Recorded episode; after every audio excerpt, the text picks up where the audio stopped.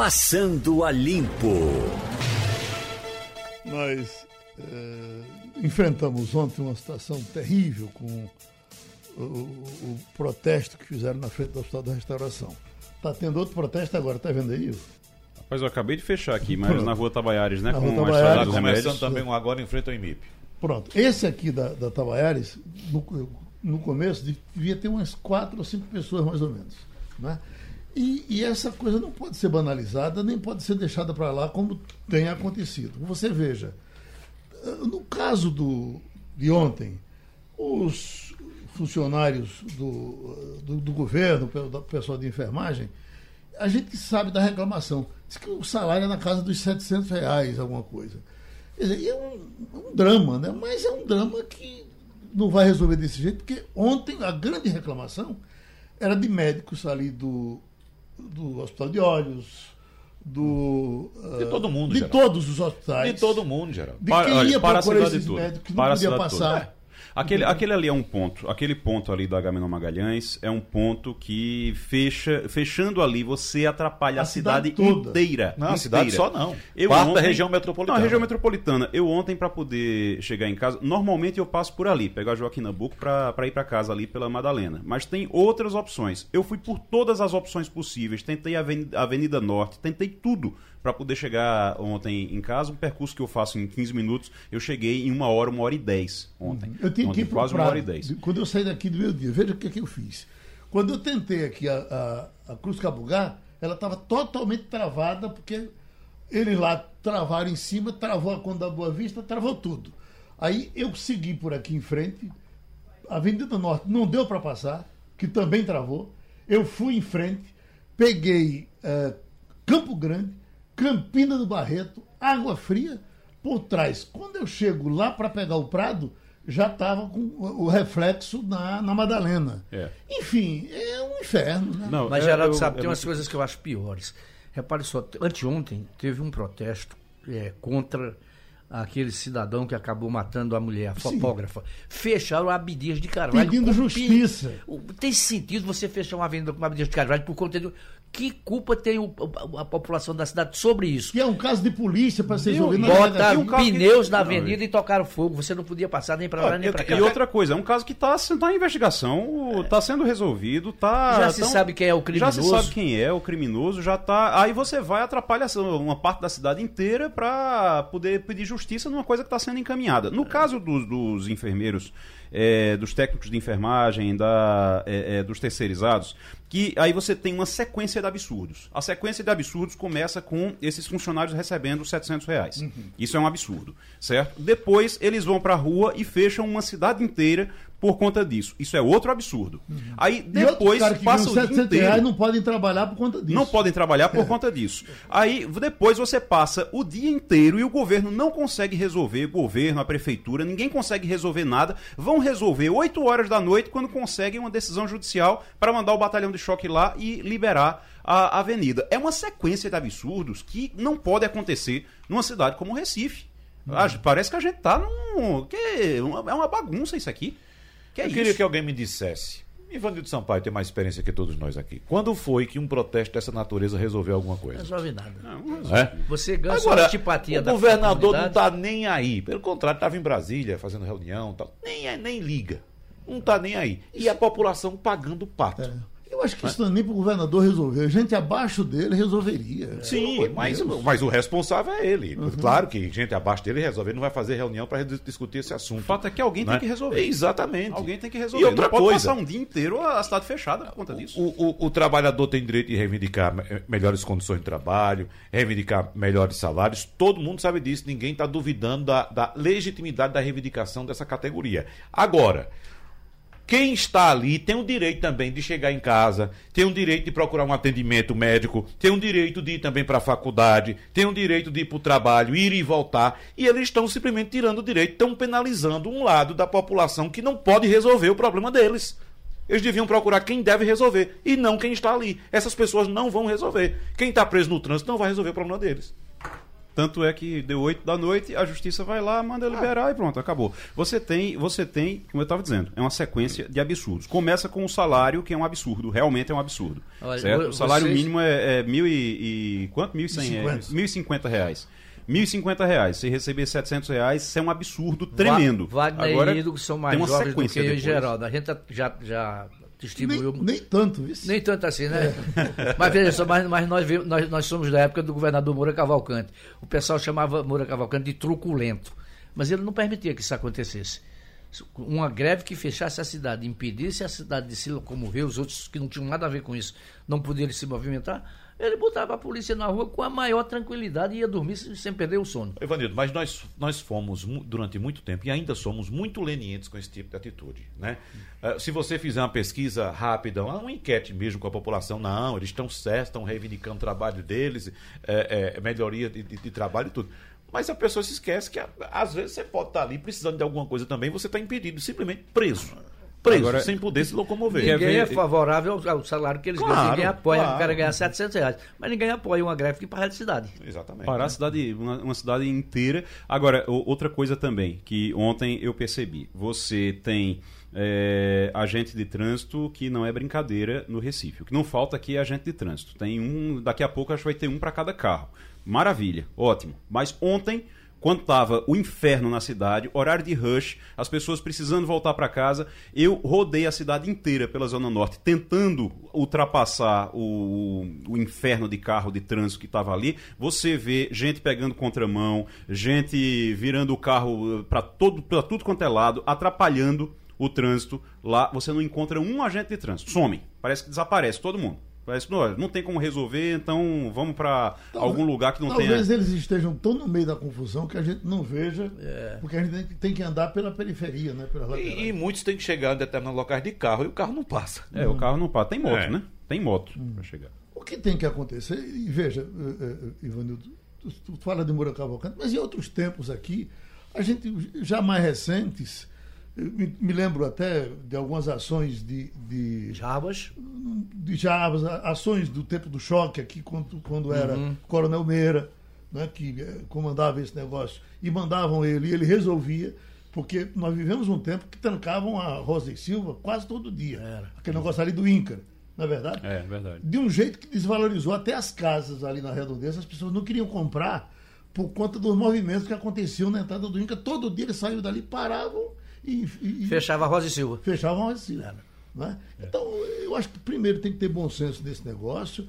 E eu pergunto, minha gente, já, já se tentou, na greve dessa empresa, no, no tempo da grande crise dessa empresa, resolvida depois com gente responsável comprando, ah, nós fizemos esses movimentos. Nós pegávamos, saímos do sindicato dos jornalistas, descíamos ali pela Ponta da Boa Vista, tudo andando pá, pá, com as nossas faixinhas, o trânsito ia normal, as pessoas tomavam conhecimento do nosso movimento. O objetivo é, é- é chamar a atenção. vida de pronto. ninguém. Nos Vai lá países e- democráticos, não precisa nem citar países totalitários. Nos países democráticos existem regras para protesto. Por exemplo, França. Existe o dia para você fazer protesto e o local não fazer. E o local, você não E pode fazer em qualquer lugar, não. Entendeu? Não pode fazer em qualquer Você lugar. não pode parar a cidade. fazer um Exatamente, exatamente. Porque Então, o objetivo do protesto é chamar a atenção, certo? Quando diz, ah, o objetivo do- é chamar a atenção. E chamar a atenção, você chama a atenção. Para chamar a atenção, você não precisa parar uma cidade inteira. Você não precisa atrapalhar a vida de quase 2 milhões, 2 milhões de pessoas para poder chamar a atenção. Eu até Você citei um caso E, Ontem- e o, e o comércio não vende, e as pessoas Não, para que tudo, trabalham para tudo. tem que pagar os salários dos outros. torna, torna o setor, o setor econômico improdutivo de uma hora para outra. Agora, eu citei ontem o caso, por exemplo, de um protesto que foi feito no Rio de Janeiro quando o, o então governador Sérgio Cabral estava ah, ah, à frente do Poder Executivo local. Foram para frente da casa dele. Ele ficou preso em casa.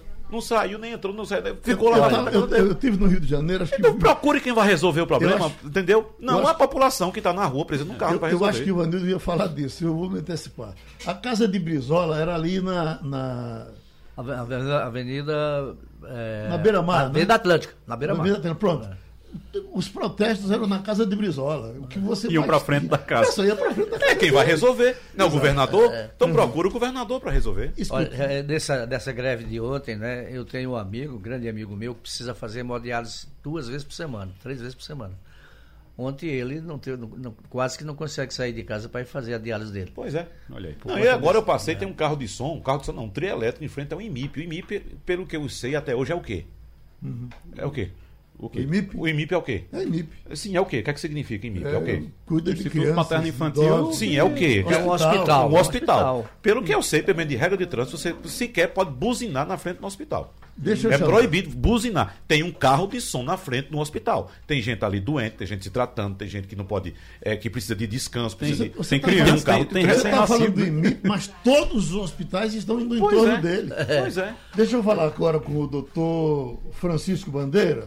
Professor Francisco Bandeira, essa manchete que eu estou lendo aqui, cirurgião alerta sobre aumento de 20% em casos de câncer de tireoide e novos tratamentos. Essa manchete vem de fora, mas é uma coisa que eu eh, eh, empiricamente tenho observado aqui. Em Pesqueira, por exemplo, eu, eu conheço três, três mulheres, pessoas, todas mulheres, que estão com câncer de tireoide. E eu já tive até a curiosidade de conversar com alguns colegas seus, perguntar o que estaria acontecendo para essa, eh, eh, essa coisa estar acontecendo com tanta frequência. O senhor tem conhecimento de alguma coisa nova, alguma comida que está dando isso? O que diabo, por que, que as pessoas estão tendo tanto câncer de tireoide? É, bom dia, Geraldo. Bom dia. É, na verdade, essa manchete é, uma- é- é verdade, mas isso já se sabe há algum tempo. O câncer de tiroide é muito comum, é uma neoplasia bastante comum, mas que tem um prognóstico excelente, ou seja, a maioria dos pacientes curam. Então, é um câncer, de certa forma, indolente, na maioria das vezes. O que acontece é que os métodos de imagem melhoraram muito. Então, se detecta mais nódulos de tiroide precocemente, muito pequenos. Consequentemente, se detecta câncer de tiroide em fases bem iniciais, inclusive numa fase que pode nunca crescer, é o que nós chamamos microcarcinoma. Quando o paciente sabe que tem um diagnóstico de câncer, ele fica apavorado, não interessa se o prognóstico é bom ou não, a palavra câncer é, é, apavora o paciente. Então, isso já se sabe há mais de 10 anos, que o câncer de tiroide vem aumentando porque se detecta mais. Agora, quando você falou em pesqueira, tem regiões, certamente pesqueira é uma região de carência de iodo, porque fica longe do litoral, a, a iodinação da água no Brasil não é uma coisa uniforme. Então, dependendo de áreas carentes de iodo, a probabilidade de bócio aumenta, que é o aumento da tiroide, a probabilidade de nódulos da tiroide aumenta, e tem áreas com mais câncer do que outras. É, é, é, e imagine, com, e com mais dificuldade de chegar ao diagnóstico, de chegar ao médico do que outras, que é, é, é o caso de pesqueira, por exemplo, né? É, mas veja, Geraldo, o diagnóstico de câncer de tiroide é simples, porque o paciente faz um ultrassom, uma ultrassonografia da tiroide, detecta um nódulo, e se aquele nódulo for suspeito no ultrassom, ele é puncionado na mesma, no mesmo momento, um exame simples, e aí faz uma citologia e vê se tem células suspeitas de câncer ou não. O que acontece é que a presença de nódulos na tiroide é muito comum, ou seja, a maioria dos nódulos encontrados no ultrassom não precisaria nem punção, porque não são câncer. A grande maioria é benigna. Então, o diagnóstico é fácil. O que existe é. E o tratamento também é simples, porque é cirurgia. Um bom cirurgião resolve a maioria dos cânceres de tireoide. Em algumas situações, o câncer é mais agressivo, precisa tratamento com medicamentos mais modernos, é, radiodo, etc. Uhum. Eu sei que o senhor não tem, a culpa não é sua, mas numa situação onde a gente às vezes tem pessoas que reclamam que há cinco anos procuram uma consulta médica e não conseguem, isso se torna uma coisa muito mais séria, não é isso? É, você tocou num ponto extremamente importante. No setor público, lá no Hospital Gama Magalhães, onde eu chefio o setor de endocrinologia, nós vemos pacientes com câncer de tiroide que perderam tempo no tratamento inicial e que depois o câncer evoluiu por retardo no tratamento. Então, isso aí é óbvio. O paciente, se ele detectar um nódulo suspeito, ele precisa ser posicionado logo. Então, o retardo em anos, apesar do câncer de tiroide ter um crescimento lento em relação aos outros cânceres, mas isso é óbvio que o atraso no atendimento médico faz com que o paciente passe a ter uma doença que não cura mais. Pronto. A gente ouviu, teve a contribuição no Passando a Limpo do médico endocrinologista, professor Francisco Bandeira. O que, é que, vocês acham de Joseph Safra? Nós demos essa notícia aqui, que é simples, o homem mais rico do Brasil, com perto de 27... É um dos mais ricos do mundo. Bilhões de é, dólares. É. E, mas o, o só me chamou a atenção, Ivanildo, a casa dele. Uma, uma mansão com 11 mil metros quadrados. É. Só isso, né? Na área mais nobre de São Paulo. E ele paga um milhão de reais ano de IPTU. Um bom contribuinte. Com Toda prefeitura quer ter um contribuinte desse. Com o IPTU dele, eu comprava quatro apartamentos. É. Eram Rapaz. três irmãos Safra, todos banqueiros, né? Uhum. Tem um que foi morreu lá no, em Mônaco, não é ninguém, uma morte meio misteriosa. Tem uma mulher também importante. É. né? Enfim. A origem, é. a, a, origem, não. Eles são judeus, né? Uhum. São judeus. Agora eu não sei que, que, qual é o país de origem deles. Sei que Aqui no Brasil tem, tinha era Josa, eram, são três irmãos. Uhum. E, e, teve esse caso desse que morreu estranhamente lá no incêndio no, prédio, no apartamento que ele morava, que também devia ter o IPTU alto. e esse que é, e esse que você fala aqui no Brasil, lá em São Paulo, tem uma casa em São Paulo, quando, uma mansão. Quando Rapaz, eu... Emílio Carazai, uh, Carrazai, né? Carazai. Um pernambucano importante, que chegou a, Aliás, ele é, ele é paranaense. Foi presidente, é, e é paranaense, interessante. Carazai é, chegou em Pernambuco e foi para o CONDEP, trabalhou uhum. no CONDEP, é, no governo Tomura Cavalcante. Marco Bacel fez dele secretário de Agricultura, depois ele foi para Brasília e lá ele criou o nome nacional. É, foi diretor do Grupo Bom Preço. É, eu estive com ele na, quando ele foi presidente da Caixa Econômica. Foi do Bandep, aliás, foi do Banorte. Pronto. Na Caixa, presidente da Caixa Econômica, eu fui com alguém daqui, um amigo, e aí fizemos uma visita a ele e ele estava lá mexendo nos, nos, computadores. Ele disse, olha, é, eu estava olhando aqui, é, onde é que é mais seguro se fazer um depósito para é, seguro de vida. E aí eu olhei, olhei, olhei e cheguei à conclusão de que é aqui, onde eu estou comandando, é na Caixa Econômica. Eu que quero fazer o seguro da minha mãe e estou verificando aqui que a fulano e tal, mãe de alguém do Banco Safra, tem um seguro de vida aqui na Caixa. Não é no Safra, é na Caixa. Tem aqui na Caixa. Então, se está aqui, é porque ela sabe que aqui é seguro. Você estava é falando de Joseph Safra, eu estava encontrando, acho que é essa reportagem que você viu aí também, dizendo que o patrimônio dele é de 23 bilhões, quase 24 bilhões de dólares. Né? De dólares. É. é. o homem mais rico do Brasil, 31 primeiro na lista de pessoas mais ricas do mundo é. e ele gosta de ser chamado de Zé. De Zé. Zé é, é chamado. Ele tem 81 anos, a casa é, tem 11 mil metros quadrados, um IPTU de um milhão de reais, ele só transita pela cidade de helicóptero e quando perguntaram a ele, ele disse que leva uma vida sem muita extravagância. É. só faz lembrar aquela história do cara que fez 90 anos, o grande empresário, com, com, com tanto dinheiro, nessa idade, o que, que o senhor ainda gostaria de ter? Se eu daria todo o meu patrimônio para voltar aos 89. Bom, deixa eu ver aqui, ó. Uh, ontem nós falamos da, uh, de, um, certo desaparecimento de Michele Bolsonaro, que no começo parecia que ela ia ter mais, ser mais presente no governo, e ao mesmo tempo estava saindo aqui essa, essa notícia do Jornal Valor Econômico, dizendo Planalto prepara sala para Michele Bolsonaro tocar programa de voluntariado. Então, certamente ela vai aparecer bem, ela é simpática. Ela, ela tinha feito uma cirurgia, né, Geraldo? Tava ah, meio... tam... ah, também teve isso, né? É, ficou mais recolhida. É. É, mas ela tem uns bons projetos aí tem nessa área social. Exatamente. Livros também, os livros dela são estão vendendo feito. Ela faz livro, né? Ela tem alguns livros e são muito. Veja, eu estou falando de Michele Bolsonaro, não é Michele Bachelet. Ah, não.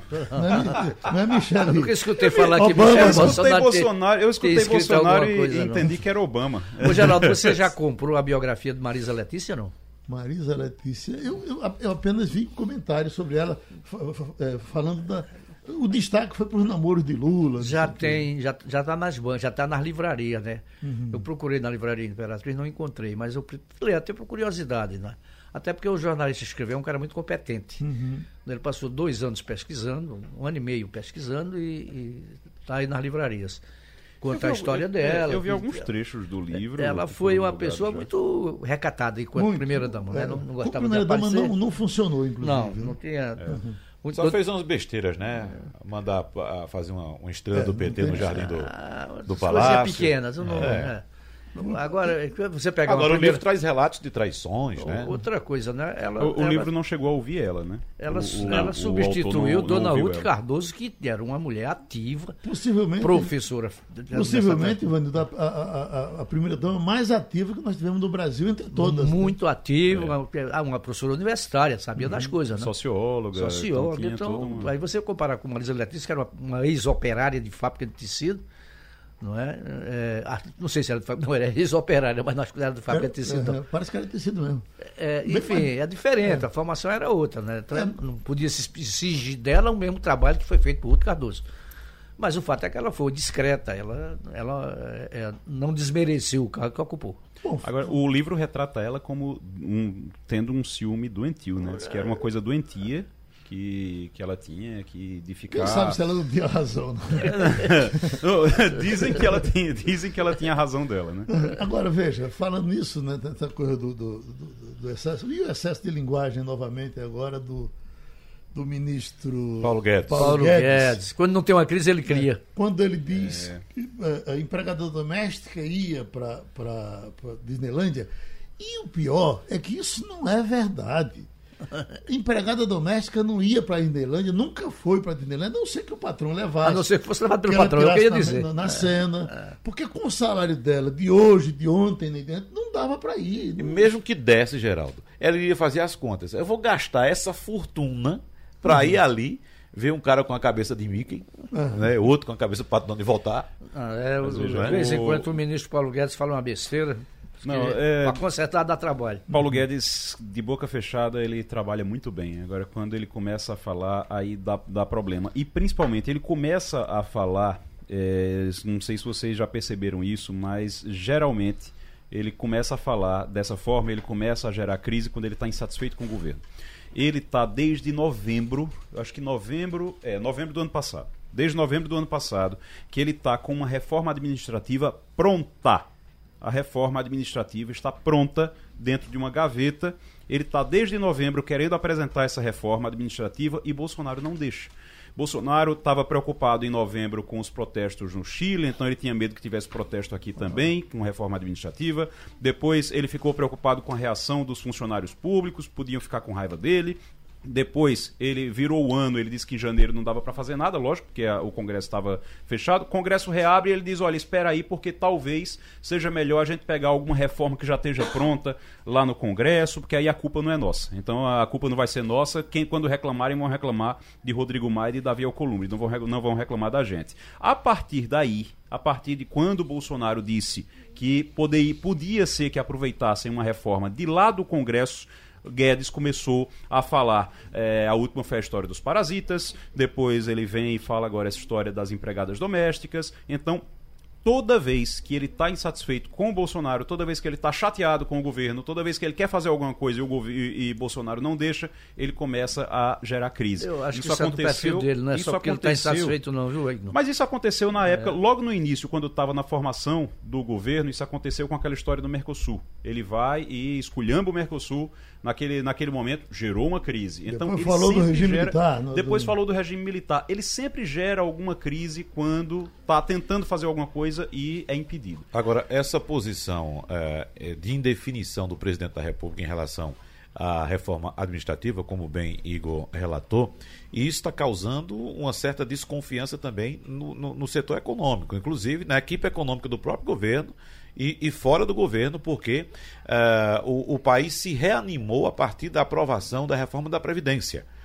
A economia deu uma aquecida, o desemprego diminuiu um pouco. Agora, isso não é suficiente para segurar um crescimento sustentável da economia até o final deste governo. Custava não nada é. o governo pegar o ritmo e correr com essas Exatamente, reformas? tem que correr com as outras. Então, eu- muitos economistas acreditam que essa subida da economia, se não vier acompanhada de outras reformas e inclusive a reforma administrativa, pode se transformar num voo de galinha, como se chama em economia. Ou seja, sobe, cadê o resto das coisas? Daqui a pouco cai de novo. Voo de galinha você precisa ficar dando tapa no fundo dela para ela continuar voando. Agora, Exatamente. repare só, eu acho que, é, eu não sei, já começou a não se falar da reforma tributária. Não era a reforma tributária a, a, a prioridade no Congresso, agora já, já tiraram a reforma tributária da pauta, eu não acredito. Colocar administrativo e já recuaram também. É, por isso. Chegaram é a isso, dizer que iam tocar as duas juntas, né? A ideia ainda é tocar, Tocar as as duas juntas, né? ainda. Mas Rodrigo a- Maia tem falado nisso, né? É, Toca, chegar Maia- no Congresso a gente aprova. É. Aprova no primeiro semestre. Agora, só que não chegou. Até porque Rodrigo Maia, o, o, a- o mandato, o período dele à frente da presidência da Câmara termina no final desse ano. Então, no final desse ano, ele vai sair, provavelmente vai sair, devem encontrar outra pessoa, já estão é, trabalhando isso, a eleição, a, a substituição dele no final do ano, porque acaba o período dele. Mas é, a gente vai, ele quer terminar, pelo menos, com a reforma administrativa e a reforma tributária. Você É sabe que tem um dele. movimento se tentando me- mexer na legislação para que ele fosse reeleito, né? É, na verdade, ele já foi reeleito uma vez porque consideraram uma reeleição, no caso, modificaram já para ele quando ele era presidente da Câmara na época de Temer, quando mudou o governo, ele ser eleito de novo presidente da Câmara. Isso aí já foi. Agora, ele disse que não vai. Alcolumbre sim, Alcolumbre está tentando, Também, tá que tentando tá modificar tentando, a é, legislação para poder ir de novo. Aí, aí no Senado ele precisaria realmente modificar a legislação. No caso de Rodrigo Maia, ah, ele disse que não quer, mas talvez aprovando reforma, da Previ- eh, reforma tributária e reforma administrativa ainda esse ano, ele ganhe uma força tão grande que seja impossível não deixar ele lá. Falar nisso, onde anda Renan Calheiros, né, rapaz? Tá calado, né? Não foi preso. É. Está diminuindo os processos, Exatamente. né? vai diminuindo aos poucos. Diminuindo, diminuindo porque quer vencer o tempo, né? Não Exatamente. Por, por isso que ele está tão caladinho. É feito Tem o Romero Jucá. Você não que se- escuta falar de Romero Jucá, que não foi reeleito, né? O Renan foi. Mas Romero Jucá que. O presidente do MDB, né? O, o- Não, grande- não. Não é mais, não? É Baleia Rossi. Baleia agora. Rossi. Ah, presidente é presidente Baleia Rossi. Todo mundo diz que é o sujeito que mais conhece o submundo do Congresso Nacional, chama-se Romero Jucá. Olha, o Romero Jucá, é, a gen- ele tá sumido pra gente. O Romero Jucá, é, o lobby de Romero Jucá dentro do Congresso é muito, muito, muito forte ainda. Continua agindo, né? É, e ele tem muitas empresas, ele tem, ele tem ligação com muitas empresas. Ele tem duas com- televisões, uma que televisões, concorrem entre si. é. Dizem que ele Em tem participação em termoelétricas, então ele fica ali por dentro do Congresso ainda. A influência dele é muito grande. Aqui, passagem aérea sobe até 90% no carnaval. O turista que vem ao Brasil para o carnaval pode pagar quase 90% a mais a passagem aérea entre 22 e 28. Na comparação com viagens durante a semana seguinte, eh, um levantamento eh, de- mostrou que essa mesma passagem custaria 3.186 reais Forças internacionais, né? por, por voos internacionais. Ô, Geraldo. Né? Agora, que os internacionais seja assim, tudo bem. Mas um voo Recife-Petrolina, que a- a- às vezes passa de dois mil reais, depois cai É um para absurdo, 800, é, é um 700. absurdo. Uma doideira, né? Geraldo, a gente estava conversando isso agora há pouco, antes de começar o programa, eu estava conversando com Mônica lá fora, e é, essa, essa relativização que foi feita pelo, pelo ministro Paulo Guedes em relação à empregada doméstica de ir para Miami, isso não é bem assim não, viu? Ah, porque o dólar barato vai facilitar a viagem do pobre para o exterior. Não é bem assim não. Se você fizer as contas direitinho, às vezes em muitos casos, sai muito mais caro viajar dentro do Brasil do que para fora. Se você, por exemplo, nesta época do ano, fizer uma cotação de voo, por exemplo, para Porto Alegre e outra para Lisboa, você vai perceber que para Lisboa é mais barato. Entendeu? Mesmo com dólar alto. Para Lisboa é mais barato do que para Porto Alegre. E outros destinos também dentro do Brasil. Está me chamando muita atenção também, Geraldo, uma reclamação que foi feita por aéreas de menor porte, inclusive estrangeiras que atuam no Brasil, ameaçando ir embora do país porque não aguentam mais os custos aqui. Deixa eu trazer um dado para você aqui, Geraldo. Você sabe qual uma das, mais frota, uma, uma- das frotas mais novas de avião do mundo é a do Brasil? Sabia disso? E sabe qual é uma das mais velhas? De Portugal? Estados Unidos. Ah, sim. Estados Unidos. Sabe por quê? Os Estados Unidos não renovam muito a frota? Porque o combustível é barato. Os custos são baratos. Então, a- quando as aéreas começam a buscar aeronaves mais novas, mais modernas, elas estão buscando também reduzir os custos. Elas têm aeronaves mais econômicas, que têm uma manutenção mais barata, por isso que aqui no Brasil se renova tanto a frota de aviões. Fora não há essa necessidade louca, porque os custos lá são mais baixos. Aqui tudo é muito caro. O Brasil é um país muito caro. Ah, Eu tenho um amigo aqui, André Viana, insistindo que o governo está trabalhando para acabar com aquele projeto de deficientes físicos trabalhando em algumas coisas. Isso, o Romualdo passou meia hora ontem explicando que isso não está confirmado, não deve estar confirmado. Por que, que o governo iria, uma coisa que está dando certo, nós temos aqui um, um- um amigo da gente, Messias, Sérgio, que trabalhava aqui, na- na- não sei nem se ele continua aqui na empresa, né? É, outros que já passaram por aqui, Vinícius, e, e pelas empresas. Isso deu certo. Eh, Em alguns casos, por exemplo, aqui na Assembleia, eh, eu tenho um primo que é surdo, e ele é, é, é, mudo e surdo, e tem um setor de, ba- de barulho, onde para ele é fundamental. Ele trabalha, ele não escuta barulho nenhum, está lá, deita e rola. Aqui na empresa tem um grupo, um- bastante gente aí dessa cota de, é. de deficientes, né? E seria uma coisa muito cruel, se é uma coisa que está dando certo, alguém que está querendo jogar na- nas costas de Bolsonaro um problema maior do que o que ele merece. Imagina se Bolsonaro vai trabalhar contra empresas que estão admitindo deficientes. Que conversa é essa? Tem isso na cabeça, pelo amor de Deus. Eu acho, eu acho isso muito difícil, que realmente. coisa, que ritilismo Acho é que o esse? presidente tem mais coisa para se preocupar. O governo do Distrito Federal entra com ação no STF para Marcola sair de Brasília. Sabe por quê? Porque ele diz que Brasília tem muitas autoridades e é perigoso que Marcola fique lá num presídio de segurança máxima, porque pode haver rebelião nesse presídio e pode machucar as autoridades Ah, entendi. Aí manda ele lá para casa. Tem muitas autoridades. Manda ele, manda ele pra casa de quem? Tem muitas então? autoridades em Brasília e não pode ficar um ladrão por perto. Ah, rapaz. Manda ele pra casa de quem? Faz então? tempo que esse governo de Brasília reivindica isso, tirar a Marcola de lá. E eu não sei, foi- uma decisão do ainda juiz Moro, né, quem mandou, que fosse transferido para lá até para se evitar que as grandes lideranças do crime ficassem concentradas num presídio. Aí botaram para Brasília, outro para o Acre, outros não sei para onde. Você e, sabe que... coube a Brasília receber Marcola. Você sabe que um dos motivos da insatisfação do governador de Brasília, do Distrito Federal, na verdade, ah, o governador do Distrito Federal com o Moro, e é essa, né? É por causa de Marcola. Então, toda aquela história, aquela campanha para tirar, é, é, dividir o ministério, para não ficar Ministério da Justiça e Segurança Pública, dividir, tirar Moro da segurança pública, era exatamente por Olha, isso, essa entre questão, outros motivos. Essa questão de presídios federais é complicada. Nenhum estado lugar. quer receber um presídio federal. Eu me lembro que quando foi construir aqui Taquitinga, houve protesto. O pessoal lá não queria, não quero, não quero um presídio aqui, eu quero um, sei lá, um Não, ninguém quer presídio de Ninguém jeito quer. nenhum, né? Então você vai botar onde? Tem que ficar em algum lugar, né? Você tem que ficar dentro do território nacional, em algum lugar. Então é feito é, pra usina, né? usina atômica, né? Tá lá o rolo, porque ninguém quer nem falar sequer que vem uma usina atômica para Pernambuco, usina de energia atômica. Então, é- é- aí eu não sei como é que fica. É, Quem decide isso é o governo, é o Estado, não é? lá o pro- Congresso. eu acho que Tem que ter uma lá- lei clara, uma regra clara para esse troço. Devia ir lá para o meio da floresta amazônica, construir um, um presídio lá, isola lá e pronto.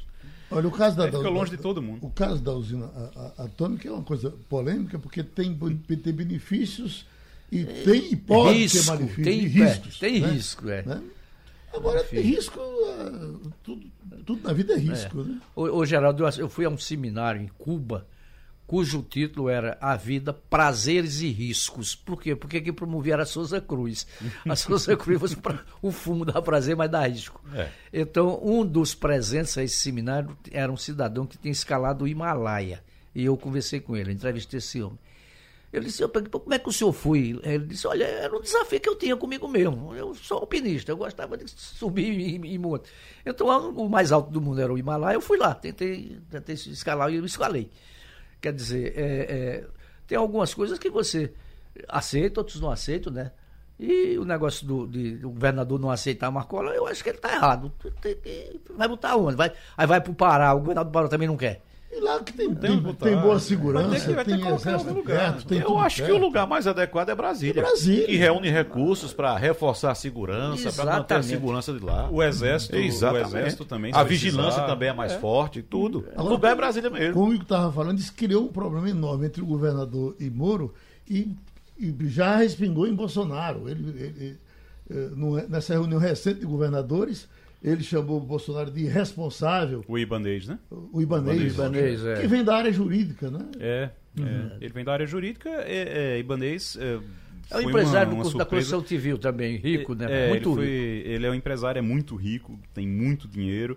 Ah, Advogado existe- também, né? Advogado. Ele tem uma. uma ah, no caso, a, a ideia dele, naquele momento ali, era que tirasse Moro e o secretário dele, que é o secretário de Segurança Pública do Distrito Federal, assumisse o Ministério da Segurança Pública. Acabou não dando. O plano acabou não, não dando certo. Ô, Geraldo, Por mais que Bolsonaro quisesse. Eu vi uma pôde. divisão ontem, acompanhando algumas discussões em torno da nomeação do general Braga Neto para a Casa Civil, né, que acabou ah, trazendo outro viés aí para o caso Marielle Franco. Né? Ah, um lado começou a festejar, apontando que é, é, o general Braga Neto conhece muito bem a estrutura de, de polícia e de milícias no Rio de Janeiro, então poderia trazer elementos importantes para essa investigação. Ele foi comandante daquela força que esteve lá. Exatamente. Foi, Então conhece tudo muito bem ali. Né? Por outro lado, já há quem diga não, que não há muito interesse por parte do governo de resolver essa questão. Inclusive, os analistas citavam o caso especificamente do ministro Moro, não é isso? Aí a- o- o- as pessoas que querem um rápido esclarecimento, o rápido já passou do tempo, inclusive, né, de ser esclarecido esse, esse, esse assassinato tem estão totalmente perdidas porque lá no Rio de Janeiro existem os interesses, o envolvimento de política com polícia, com milícia, né, que também não podem mexer muito nesse negócio. Vai para o governo federal é a mesma coisa. Então, pelo que eu percebi ontem, a- a- o, o consenso é que esse caso dificilmente vai ser resolvido. Agora, no Rio de Janeiro, isso não resolve nada. O É. caso da deputada, eh, do pastor, que foi assassinado dentro de casa, que era a coisa mais clara de- do Flor mundo. de Lis, né? Flor de Lis. Flor de Lis, é. É, agora já jogaram o celular no mar e não sei mais o quê, e ninguém diz nada, ninguém resolve. E aí ninguém fala mais no assunto. É esse fica aquele caso de negócio meio- envolvimento. é, É, é política, polícia e milícia. Porque tudo que acontece no Rio, quando você começa a puxar, vai aparecer algum desses elementos que você falou aí agora. Exatamente. Pô, Qualquer coisa, às vezes é uma coisa banal. É uma, uma coisa banal, é um crime, Como uma coisa crime? que acontece Bastante dia dia. claro. O crime é bastante claro. Tá lá, né? É, exato. Mas O- não pode ir adiante. É um crime que acontece que você olha e diz, oxe, é, É. foi isso aqui, ó. É. É. isso aqui. Pela experiência, às vezes o investigador experiente, ele olha, ele já sabe, diz, ah, isso aqui, o elemento é isso, isso, isso, provavelmente foi assim. Quando ele começa a puxar na investigação e começa a puxar o fio, aí vem milícia, vem polícia, vem política, vem tudo É, no meio, é. aí ele, opa, deixa lá no Aí se vai na milícia enrola- e enrola vai envolver novo. outro lado, ou política ou polícia, se vai na polícia, tem política ou milícia e não sai do canto. Teve É, uma época que no Rio de Janeiro a grande preocupação das autoridades, sabe o que, que era? A, a guerra do jogo do bicho. Uhum. Os bicheiros brigando entre si. Aí era morte. No, no- mas isso, isso era, Anos coi- 70 era 80, muito né? pequeno em relação ao que acontece hoje. Aí envolvia, envolvia escola de samba, né?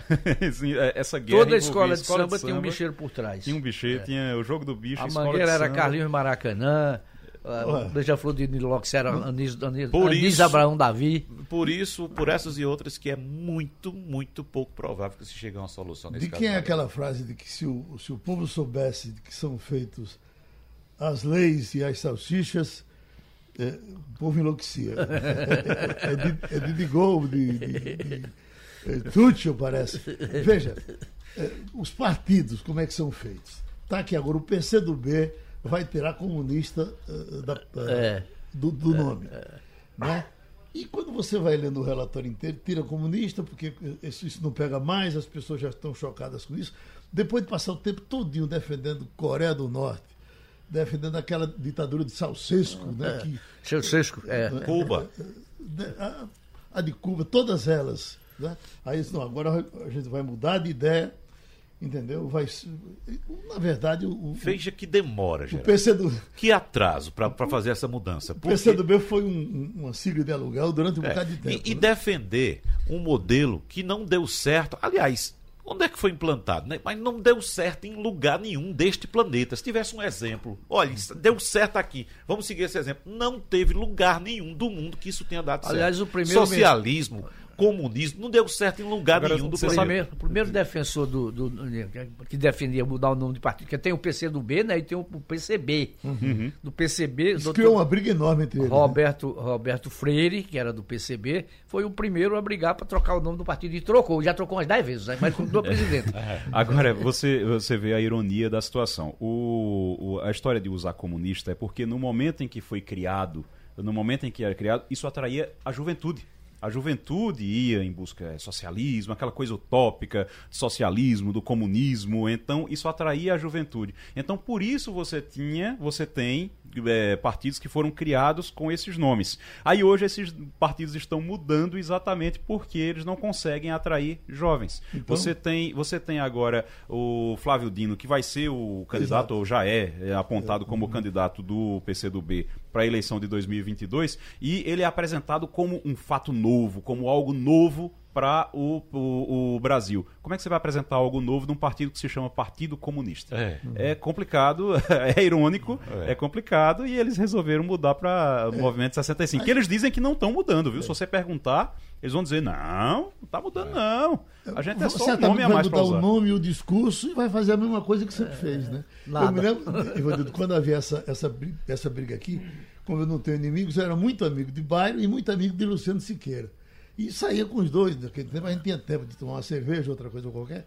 Aí eu dizia, Bairro, finalmente qual é o bom? Ele disse, o bom é o meu. Aí eu pedi, Luciano, eu acabei de falar com o Bairro, ele disse que nada, o bom é o meu. Então, Eu fui amigo de Bairro também, ele, mas ele nunca tentou né, fazer proselitismo em cima do partido dele, não. Ele, ele era um cara realista. né? realista, muito Veio da, da fiel ao partido Veio que ele era. da iniciativa privada. Eu me lembro é. que quando o- o- a, a pessoa chamada de esquerda que começou a entrar no poder, havia uma grande preocupação porque eles tinham poucos executivos, enquanto o PFL era cheio de, de- de executivos.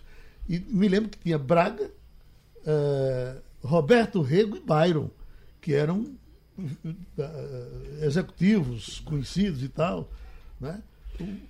Você tava- Depois até que a coisa funcionou. né? E, e, e Byron, Byron foi um vereador atuante, Uhum. muito atuante.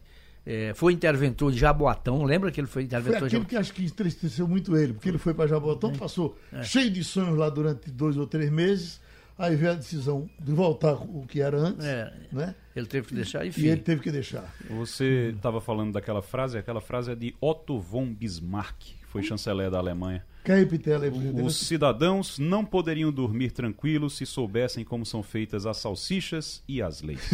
A Prefeitura do Recife que vai antecipar o pagamento da folha salarial de fevereiro. Vai ser sexta-feira, já é amanhã, não é?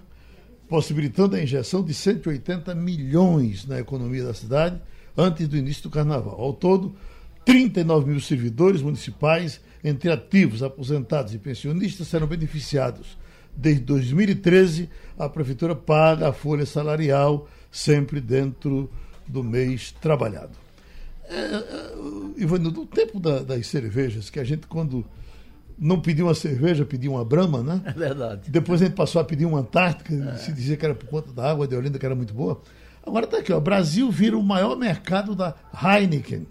O Brasil se tornou o maior mercado da marca holandesa Heineken, principal rótulo da segunda maior cervejaria do mundo. Resultado foi conquistado após o país registrar crescimento acima de, de dois dígitos em 2019. A Heineken disse que o volume global da cerveja subiu 4,1% no quarto trimestre, com aumentos acima de 10% no Vietnã, no Camboja e no Brasil. É. E no Brasil. Agora a cerveja Essa- tá essa uma, questão de tá marca- uma diversificação do tamanho do mundo. É, né? essa questão de marca de cerveja no Brasil, isso é muito sazonal, Geraldo. Existem épocas, né? Existe a época de uma, a época de outra. A gente, você citou duas marcas aí anteriores, mais antigas. Tem uma terceira que, Que fez essas muito sucesso também. né? É, tem uma terceira que fez muito sucesso também. E agora essa quarta que você citou aí. O que está acontecendo no mercado cervejeiro no Brasil hoje é o crescimento das cervejarias artesanais. Cervejarias pequenas, localizadas, que atendem a um público local. E as cervejarias grandes, as grandes cervejarias estão em busca desse mercado também. Vez por outra, compram uma marca local, uma marca de cerveja artesanal Repare local. só, durante muito tempo o mercado foi dominado por duas marcas, Brahma e Antártica.